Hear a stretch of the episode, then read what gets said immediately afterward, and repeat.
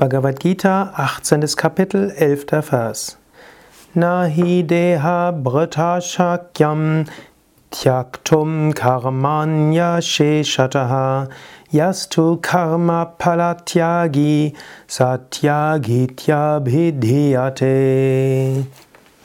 Krishna, der Lehrer, spricht.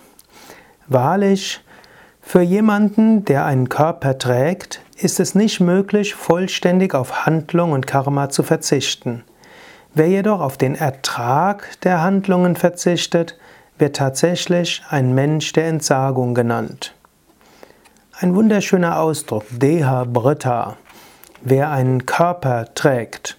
Hm? Wir sind nicht der Körper, wir haben einen Körper.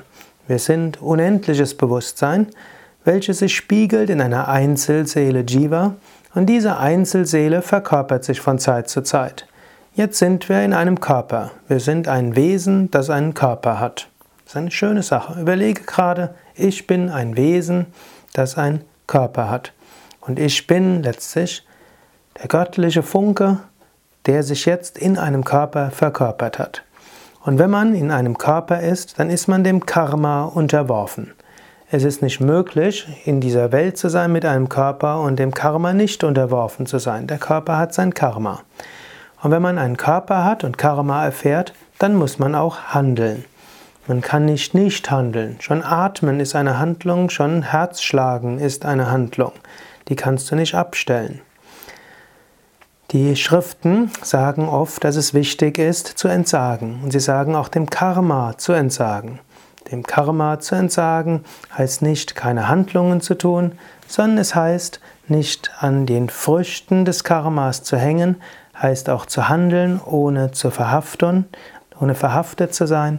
Und dann ist man ein Mensch der Entsagung.